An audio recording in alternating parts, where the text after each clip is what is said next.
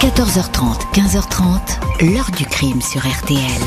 Jean-Alphonse Richard. C'est un personnage cynique, machiavélique, euh, mythomane, killer, tueur. Il m'a jamais fait peur, il, il m'a fait mal. Je vais vivre encore longtemps avec ça. Des fois même lorsque je me lave le visage, là, vers le miroir, euh, j'ai son ombre qui a essayé de m'enlever à ma famille, aux gens que j'aime.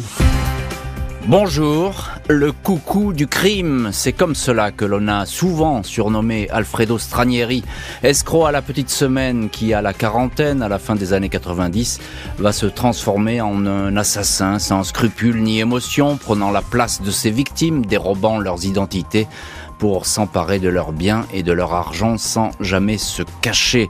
Quatre cadavres, ceux de deux couples de restaurateurs, vont ainsi apparaître dans le sillage d'Alfredo Stranieri. C'est ce dossier que nous ouvrons aujourd'hui, affaire qui, malgré une enquête fouillée, des rapports d'experts et deux procès en cour d'assises, dissimule toujours des interrogations. Quel déclic a donc poussé ce magouilleur sans envergure à devenir un tueur en série? Qui, se cache vraiment derrière ce personnage fantasque qui joue avec les mensonges et les affabulations, un désaxé un pervers, un opportuniste Autant de questions que nous allons poser aujourd'hui à nos invités, témoins et acteurs de cette affaire.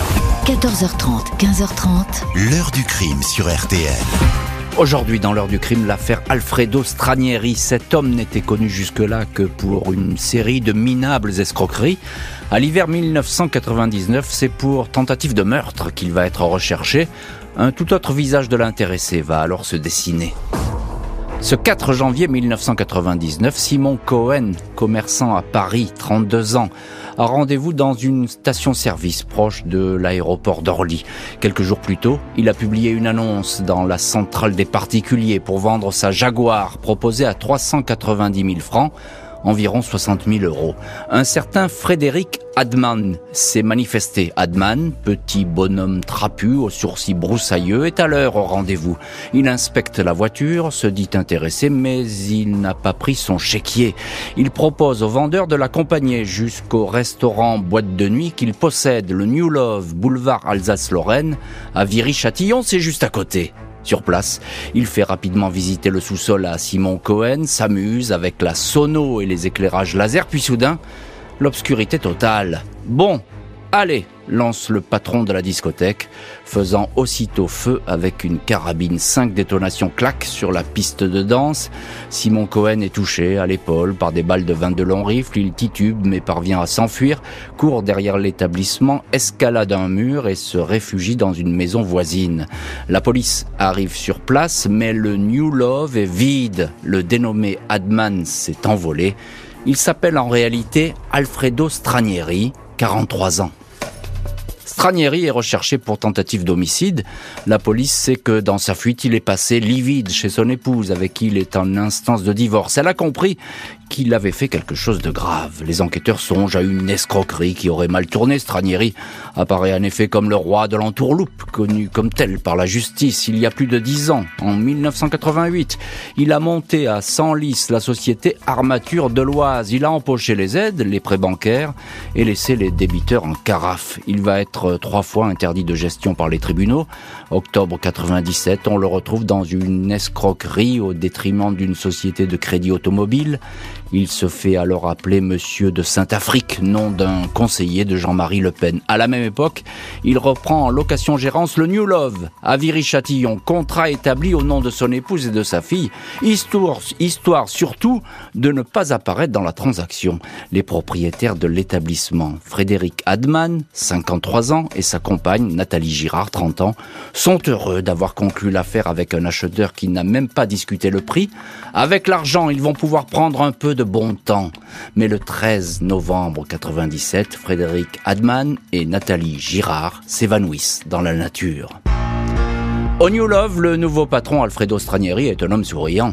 La boîte de nuit ne désemplit pas, il n'a pas à se soucier des dépenses, tous les travaux et des fournisseurs sont payés avec des chèques signés de Frédéric Adman, 75 au total, ou de sa compagne Nathalie Girard, 23 chèques de son côté.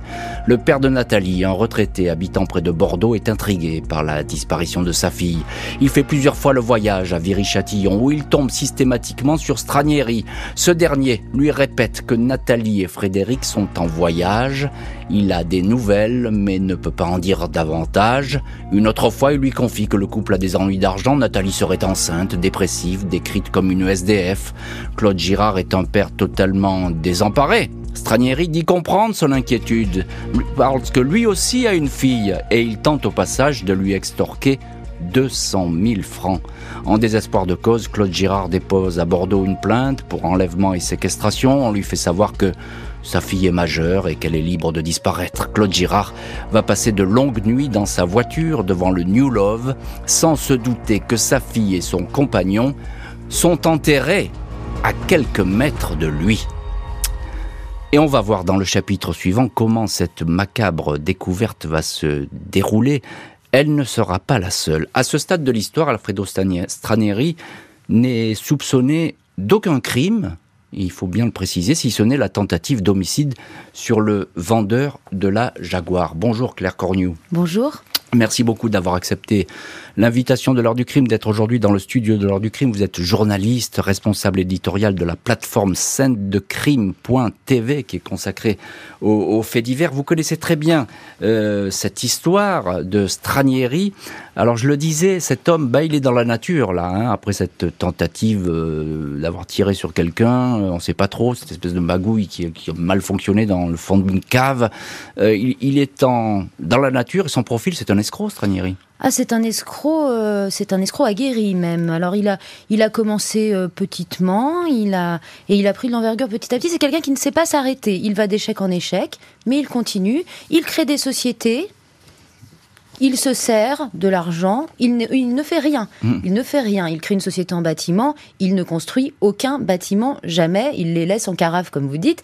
C'est euh, quelqu'un qui, euh, voilà, il profite de l'argent, il se sert et il s'en va, il disparaît. Il est très habile pour disparaître, très habile pour changer d'identité très habile pour donner l'impression d'un petit homme affable avec un bagou incroyable. Et c'est ça, en fait, son, vrai talent. Eh oui, c'est ça. C'est cette apparence. C'est un battleur, un bon oui, voilà, c'est un battleur. Il présente bien, mais pas trop. Il inspire confiance. C'est un peu monsieur tout le monde. Il est plutôt trapu. Voilà, Donc on lui fait confiance. Ah, on lui fait confiance parce qu'il est bavard, parce qu'il a ce, ce, bagou qui, qui emporte l'adhésion. Et on, lui, et on le croit. Et on le croit. Bonjour, maître Jean-François Canis. Bonjour.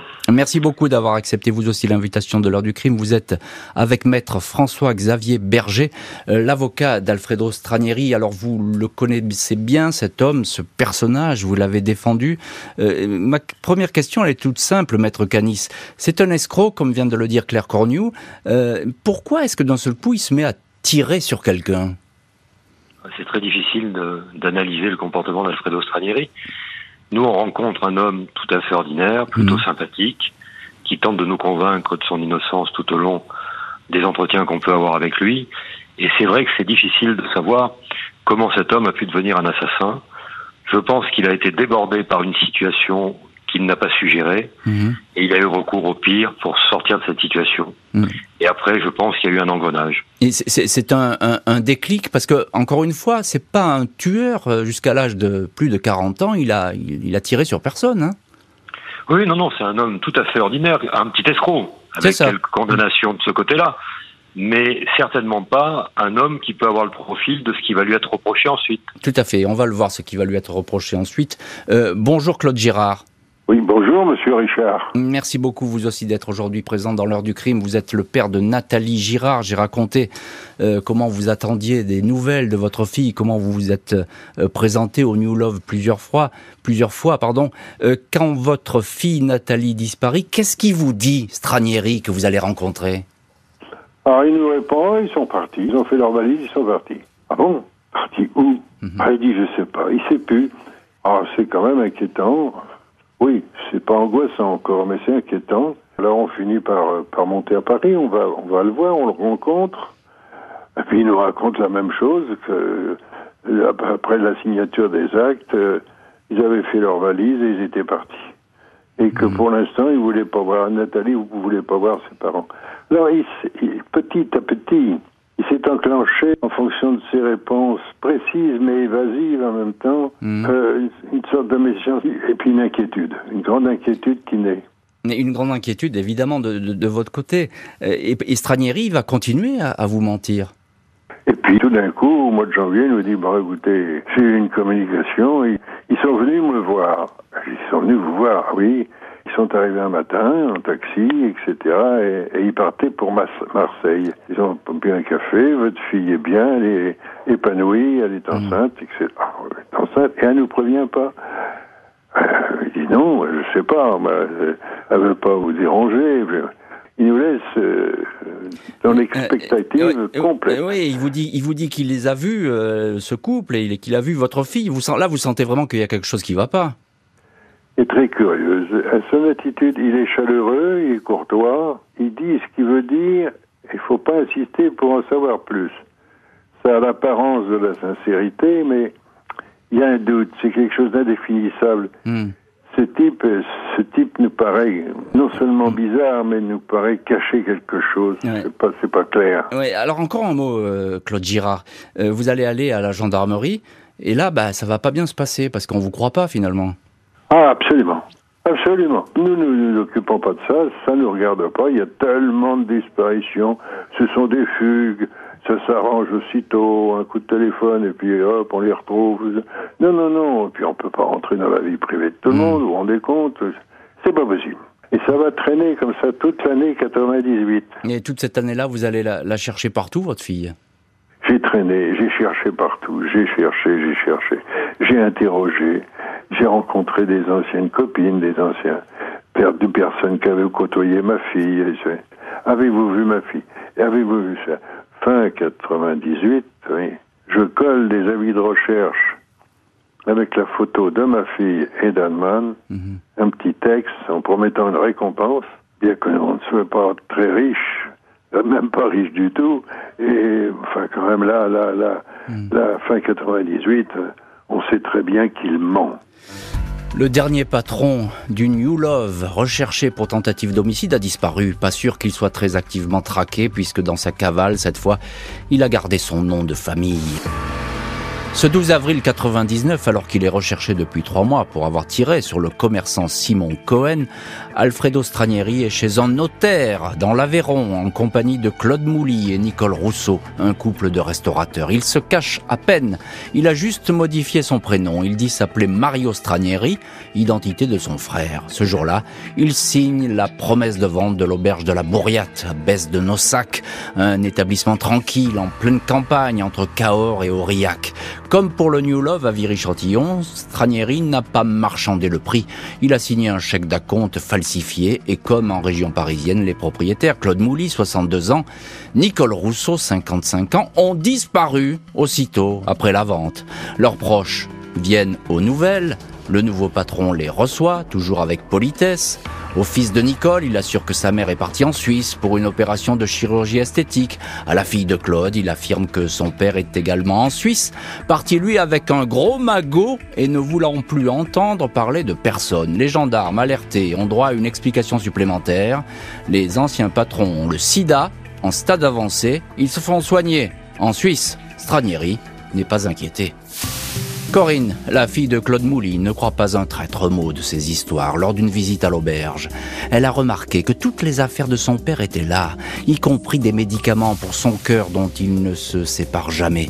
Les gendarmes font alors le rapprochement avec le Stranieri, recherché en région parisienne 7 juillet 99. Alfredo Stranieri est placé en garde à vue, interrogé sur les disparus de la Bourriate, mais aussi du New Love. Explication confuse. Les deux établissements sont perquisitionnés, on sonde les murs, les jardins. 19 juillet 99, les corps de Nathalie Girard et Frédéric Adman sont retrouvés sous un mètre cinquante de terre meuble. La jeune femme a reçu quatre balles tirées par la carabine 22 long rifle. Son compagnon a été ligoté.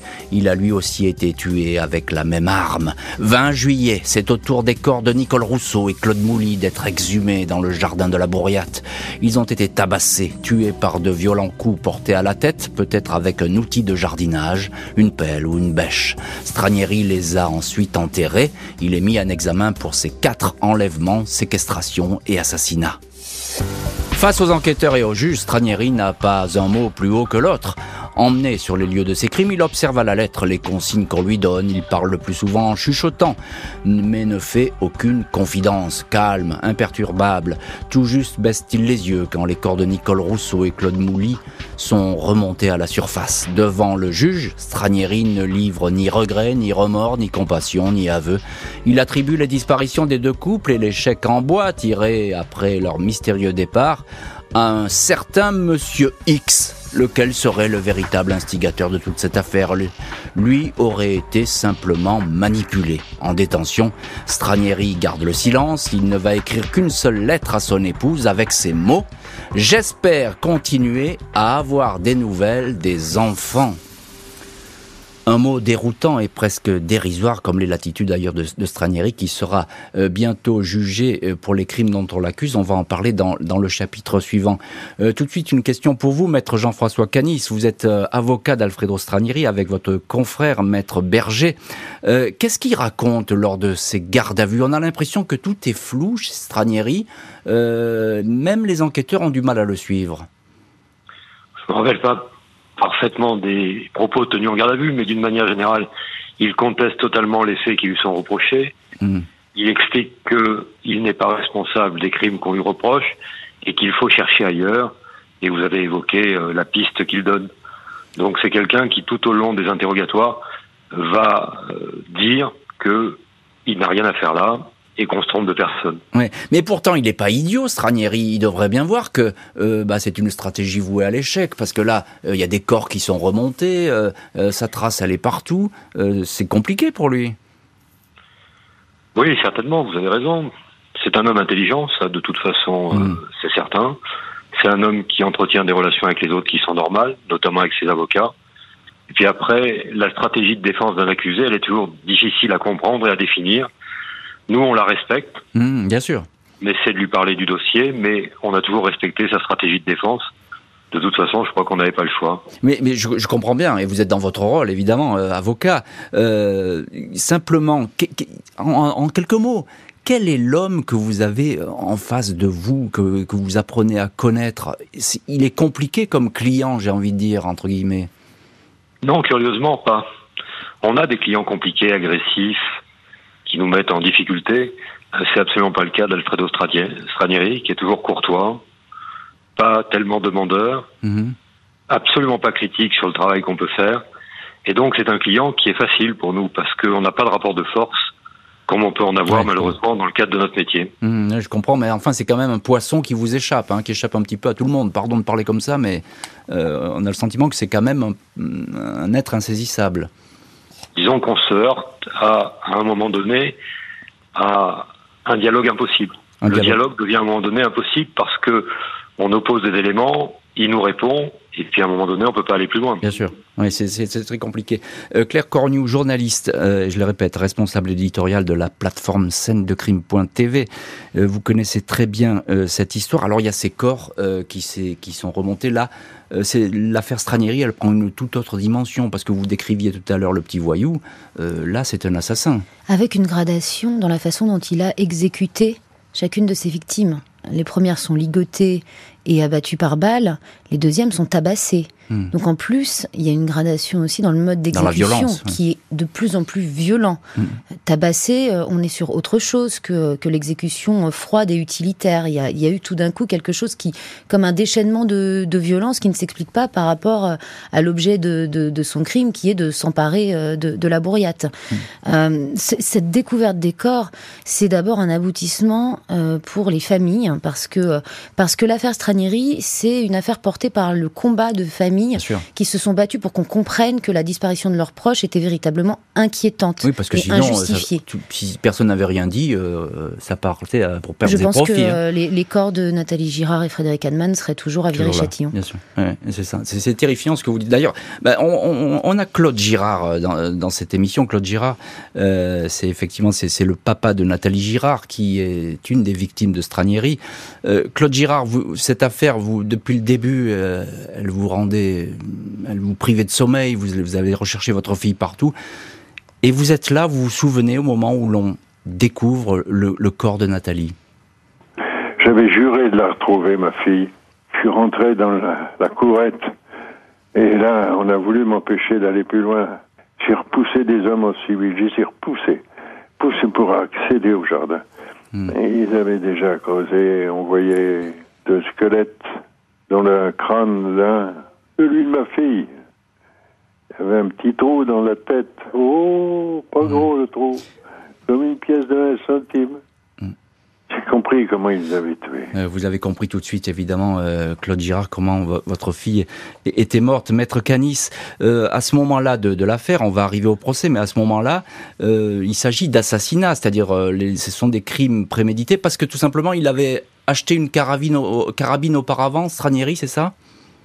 Oui, ce sont des assassinats, hein. c'est-à-dire qu'il y avait eu des préparatifs. Hmm. Alors l'achat de la carabine peut-être, mais sans doute d'autres préparatifs dont je ne vais pas vous faire la liste, mais il est certain que la préméditation était avérée et a été retenue. Hmm. Et parce qu'il il voulait, il était parti dans une espèce de logique où il n'y avait plus que le, seul moyen de s'en sortir, c'était de tuer et de tuer encore. C'est difficile de, la parler, de parler de la logique d'un homme qui ne s'est pas confié sur cette logique. Maintenant, on peut les uns et les autres l'analyser. Je pense qu'à un moment donné, il s'est retrouvé pris dans une situation où pour lui, c'était la seule issue. Hmm. Je ne vois que cela comme analyse possible. Claire Cornio, en mot, euh, il n'y a pas de, vraiment de ruse chez Stranieri, parce que ce qu'il fait est assez brutal. Euh, il tue, il avance. Pas de ruse, mais je dirais une forme de malignité, tout de hmm. même. Une absence d'empathie euh, quand il parle du sida, quand chez certaines de ses victimes, quand il invente une grossesse à Nathalie Girard, quand il fait un parallèle avec sa propre fille alors que Nathalie Girard il l'a tuée. Euh, il y a quand même, voilà, c'est peut-être pas de la ruse. C'est un cynisme en tout cas, un, cynisme, Qui, frise même, on pourrait dire, le, sadisme. Le tueur présumé des deux couples et l'homme qui a tiré à la carabine sur un commerçant, Stranieri va comparaître aux assises, va-t-il enfin parler? 18 février 2003, Alfredo Stranieri fait son entrée dans la cour d'assises de l'Essonne à Évry. Ce petit homme en costume sombre, épais, sourcils noirs, cheveux poivre-sel retenu par un catogan, comparé pour quatre assassinats et une tentative d'assassinat. Le commerçant survivant Simon Cohen raconte à la barre le traquenard qui a failli lui coûter la vie. Stranieri affirme avoir tiré car il avait aperçu deux hommes de l'autre côté de la porte. C'est la victime, c'est lui, Simon Cohen, qui l'a agressé avec un couteau de cuisine. Lui n'a rien fait, il était en état de légitime défense. Le président lui demande alors pourquoi il a pris la fuite. J'ai pesé le pour et le contre. J'ai pris le contre, répond-il. À propos des quatre assassinats, Alfredo Stranieri s'enferme et livre des versions tout aussi hésitantes qu'invraisemblables, des affabulations. Il regarde les familles des victimes. Elles veulent des aveux, mais je le redis, je n'ai pas assassiné ces personnes. L'expert psychiatre Daniel Zaguri, qui a examiné Stranieri, évoque un blindage caractériel, un homme qui, selon lui, possède un mécanisme de défense extrêmement puissant où les pulsions sont circonscrites dans une partie tellement secrète que nul ne peut les deviner. Il est vain d'attendre toute expression de culpabilité pour lui, il n'existe aucune autre solution que de maintenir le cap, conclut le psychiatre. L'accusation décrit l'accusé comme un dangereux prédateur qui méprise la personne humaine. Après dix jours de procès, le coucou du crime est condamné à la perpétuité, assorti d'une peine de sûreté de 22 ans.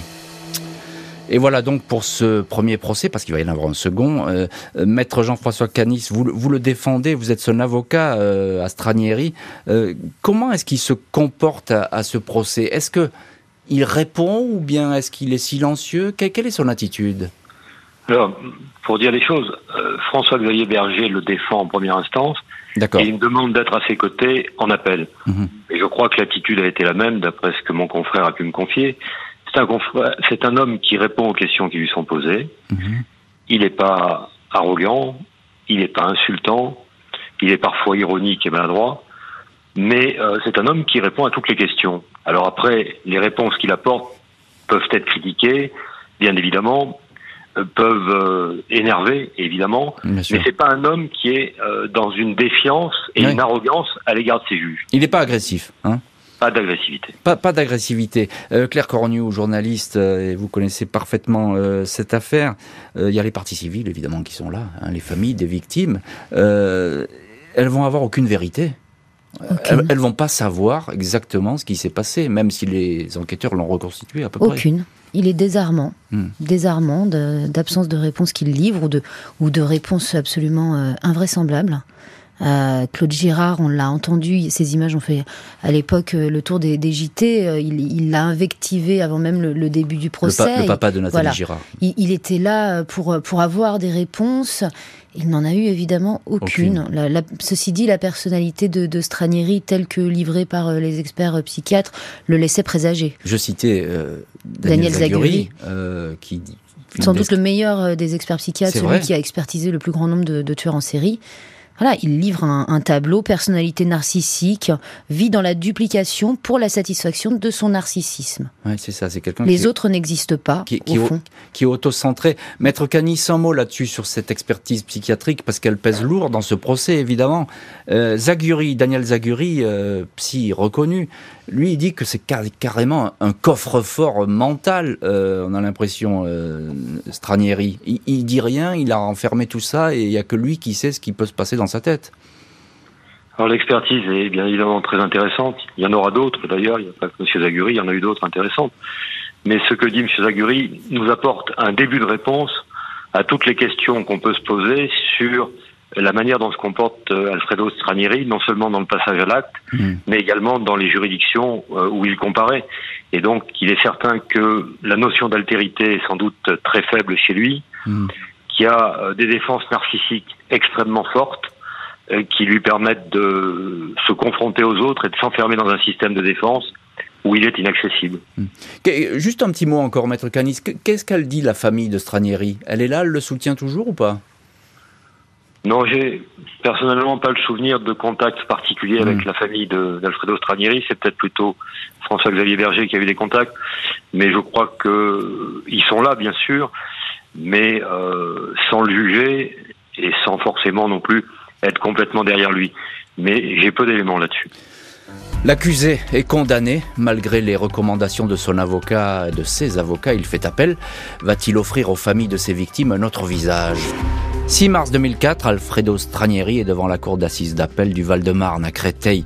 Les familles des victimes ne se font guère d'illusions sur les paroles que pourrait prononcer l'accusé. Celui-ci, assis sur ses certitudes, continue à affirmer qu'il est innocent des crimes qu'on lui impute. Claude Girard, le père de Nathalie Girard, retrouvé enseveli près de la discothèque Le New Love, laisse éclater sa colère. J'ai recherché ma fille pendant 20 mois, j'étais seul, rien n'a été fait. Selon lui, si on l'avait écouté, le suspect aurait pu être identifié plus tôt, on aurait pu, soutient-il, éviter le double meurtre suivant à l'auberge de Besse de Nossac. Stranieri répète qu'il est non coupable. Cela revient à assassiner les victimes une seconde fois, lui répondent les familles. Pendant deux semaines de procès, Alfredo Stranieri ne scie pas. Impassible, détaché, le plus souvent silencieux. Même quand l'avocat général le pointe du doigt en disant que tous ces crimes ne profitaient qu'à lui. Un individu décrit comme un escroc minable devenu un assassin par cupidité qui élimine et dissimule ses proies. La peine de prison à perpétuité est confirmée. Et voilà donc pour ce deuxième procès. On retrouve dans cette heure du crime maître Jean-François Canis. Vous y êtes à ce procès. Vous êtes l'avocat d'Alfredo Stranieri que vous avez défendu avec maître François-Xavier Berger. Il est fidèle à lui-même, j'ai envie de dire. Euh, il vous surprend pas des masses, euh, Stranieri, à ce procès?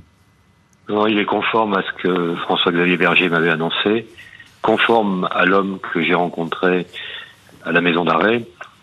Et euh, peut-être avec parfois des difficultés parce que de façon très légitime, les parties civiles euh, sont lassées, fatiguées, énervées, mhm. et par moments il y a des moments du procès qui sont plus difficiles que d'autres. Bien sûr, parce que là, euh, effectivement, quand vous, avez un œil sur ces parties civiles, vous pouvez pas les ignorer, maître Canis.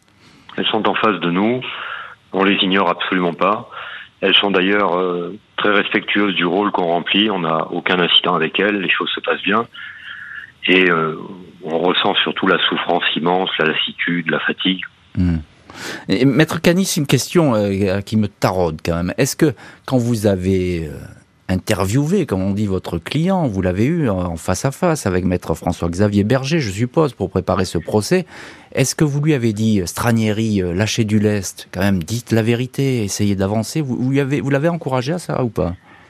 Alors, on ne procède pas comme ça. On, on, étudie le dossier, on énonce les éléments, et on dit ce qu'on en pense. Hmm. Et à un moment donné, on, après avoir fait cette démonstration, parce que si on va trop vite, à mon avis, c'est mauvais, Hmm. et après avoir fait cette démonstration, on lui dit que la situation nous semble extrêmement difficile Mhm. et qu'il a peu de chances de convaincre de son innocence, voire même aucune chance. Mais malgré tout, euh, il tient son discours et il va nous laisser par contre une très grande liberté dans les interventions qui vont être les nôtres. Hmm. C'est ça, il va, il va pas interférer, il va vous laisser faire. Hein. euh. Oui, personnellement, j'ai plaidé contre la perpétuité, euh, par, par conviction, je suis contre, contre la perpétuité de Stranieri parce que c'était le sujet du jour, et euh, il m'a laissé totalement faire. Mm. En plaidant sur la peine, implicitement, je lâchais du lest par rapport au reste. Oui, bien sûr.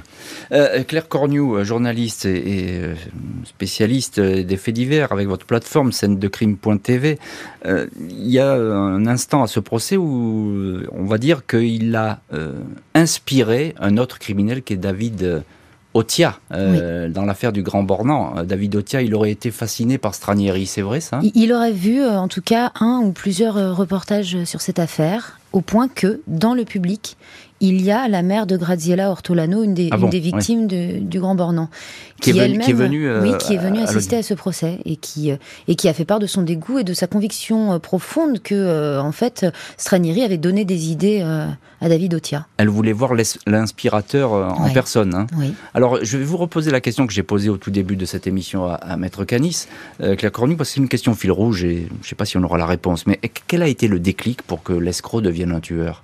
Pour moi, le déclic, c'est euh, en 97, il est au chômage, officiellement au chômage. Il est en instance de divorce. Donc il y a quelque chose où ces escroqueries ne le mènent nulle part il s'en rend bien compte.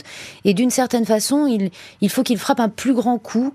Et au lieu de faire des sociétés qui ne marchent pas, il convoite et il décide de s'emparer de, de, de ce qui ne lui appartient pas avec, euh, avec euh, le meurtre à la clé. Hmm, Selon vous, c'est ça ça- C'est- ça- En tout cas, il y a un certain nombre d'éléments qui pourraient expliquer cette bascule de cette forme-là, même s'il y a sans doute encore des, des motivations plus, plus complexes, bien sûr. un, un petit mot, Maître Canis, euh, tout petit mot très court, c'est un peu du juridisme, mais la France va être condamnée pour avoir tardé à enquêter, c'est bien ça? Alors j'avoue que je je sais pas. ah alors, Maître- Je suis euh, pas l'élément là-dessus. Claire Cornu, Oui, en 2011, par euh, la Cour européenne des droits de Voilà. l'homme, c'est pas la dernière condamnation de la France hein, en la matière. Euh, En fait, on leur a reproché, on a dit que les autorités s'étaient contentées d'une simple recherche d'adresse sans résultat concernant Nathalie Girard, et donc euh, 20 000 euros seront alloués pour dommage moral aux parents de Nathalie. C'est ce que je, je dis, c'est pas c'est pour dire que Claude Girard, qui a mené toute cette enquête presque privée, personnelle, cette quête pour retrouver sa fille, effectivement, il avait raison et que on s'est pas Jusqu'à avoir bougé. cette vision euh, un Ouais. soir du, de l'endroit où était enterré le, le corps de sa fille. À nouveau condamné, l'escroc devenu assassin va passer de très longues années en prison au cours desquelles il va régulièrement se faire remarquer. 2011, sept ans après sa deuxième condamnation à la perpétuité, Alfredo Stranieri défrait la chronique en adressant depuis sa cellule une fausse reconnaissance de paternité de la fille de Rachida Dati. Coup d'éclat destiné à attirer l'attention, il est poursuivi en diffamation et condamné.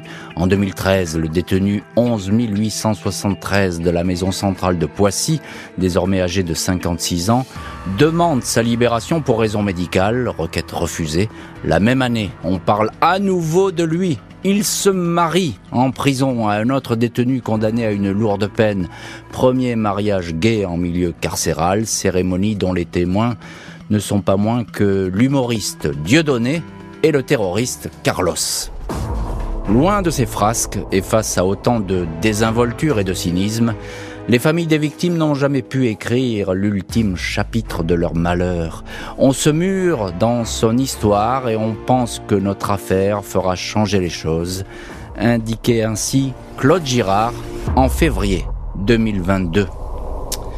Et dans cette heure du crime euh, consacrée à Alfredo Stranieri, le coucou du crime, on retrouve maître Jean-François euh, Canis, l'un des avocats d'Alfredo Stranieri avec maître François-Xavier Berger. Alors double condamnation euh, à la perpétuité pour Stranieri. Qu'est-ce qui devient en prison votre client? Est-ce que vous avez des nouvelles?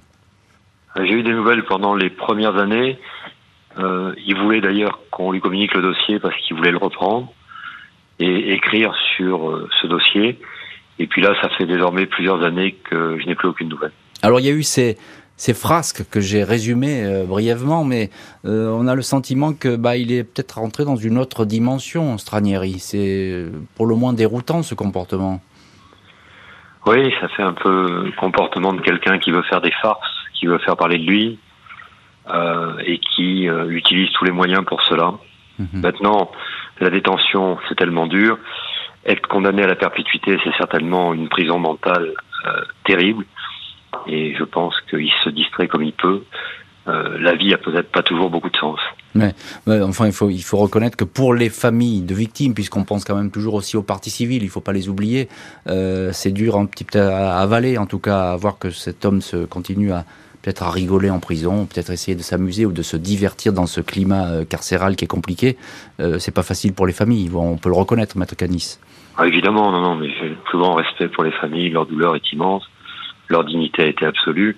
Euh, simplement, je tente d'expliquer le, comportement de, la australienne. Mmh. Oui, je comprends, mais le comportement d'ailleurs là aussi qui est encore une fois qui est déroutant, qu'on ne comprend pas tout à fait. Euh, Claire Cornu, journaliste, euh, vous connaissez parfaitement cette affaire. C'est un criminel atypique quand même, hein, Stranieri. on a du mal à le mettre dans une catégorie. Moi, je dirais que ces phrases, en tout cas, viennent euh, révéler euh, et nous donner les clés peut-être même de, de, ce qu'il était avant et au moment mm. de commettre les mœurs, c'est-à-dire quelqu'un en quête de, de prestige, de notoriété. Et c'est pour ça qu'il voulait être à la tête de la bourriate, à la tête du New Love. Finalement, c'était déjà là et c'était impossible pour lui de, de sombrer dans l'oubli. Cette envie d'être sur le devant de la scène, de briller, euh, fût-ce mal, euh, mm. et elle est restée intacte et il a trouvé son co-détenu qui partageait manifestement les mêmes perversités pour, pour, voilà, pour continuer de, de faire parler de lui. Mais ça, c'est quoi? C'est un ego un peu surdimensionné C'est un ego euh, surdimensionné, une, un, vrai, euh, un vrai narcissisme exacerbé. Oui. Une volonté qu'on parle de lui Oui, encore et, encore quitte à ce que ça fasse mal, on l'a dit, hein, et très bien dit avec Maître Canis, quitte à ce que ça fasse mal aux, familles de victimes, évidemment. Ah, mais je pense qu'il ne les considère pas, tout simplement. Des, des, familles qui, au procès, ont dit, euh, euh, s'il sort un jour, il recommencera. Euh, alors évidemment, on, ne peut jamais savoir. Euh, Maître Canis, justement, un mot là-dessus. Euh, les familles, elles le disent, ça. S'il sort, il recommencera. Alors souvent, les familles disent ça, mais je sais que vous, vous n'êtes pas Monsieur Soleil, moi non plus, mais vous lisez pas dans le marque de café. Mais est-ce qu'il est dangereux encore aujourd'hui, Stranieri, selon vous? C'est impossible pour moi de répondre à cette question. Moi, je suis avocat, je crois beaucoup en l'homme, je crois beaucoup en la réinsertion et au changement. Hmm. Et c'est vrai que je me résous pas à dire d'un homme, il recommencera. Hmm. Au fond, j'en sais rien. Ce que j'espère, c'est que s'il sort un jour, euh, il reprendra une vie normale et qu'il aura une fin à peu près digne. Euh, on va terminer cette émission avec Claude Girard, le papa de Nathalie Girard, qui a mené tout ce combat pour retrouver sa fille. Euh, vous étiez à ce procès, Claude Girard. Vous allez vous opposer à sa demande de libération conditionnelle. Vous êtes opposé. Qu'avez-vous fait comme démarche? Nous, si vous voulez, en tant que partie civile, on n'a on a pratiquement pas de droit. On n'a pas le droit de former une requête, encore moins de s'opposer, mais d'argumenter. Alors j'ai argumenté, ça, j'y suis allé plein pot. Mhm. Et puis euh, ça donnera ce que ça pourra. C'est, j'attends, nous attendons, j'attends. Et, qu'est-ce que vous ferez si Stranieri sort de prison un jour? Ah, écoutez, c'est une éventualité que je repousse. Mhm. C'est pas possible qu'il remette en liberté il recommencera ces escroqueries qui pourront effectivement euh, aboutir au même résultat que ce qu'il a fait euh, mm. dans les années 90.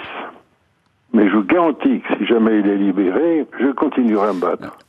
Merci beaucoup euh, Claude Girard, maître Jean-François Canis et Claire Cornu d'avoir été aujourd'hui les invités de l'heure du crime. Merci à l'équipe de l'émission, Justine Vignot, Marie Bossard à la préparation, Boris Pirédu à la réalisation. L'heure du crime, présenté par Jean-Alphonse Richard sur RTL.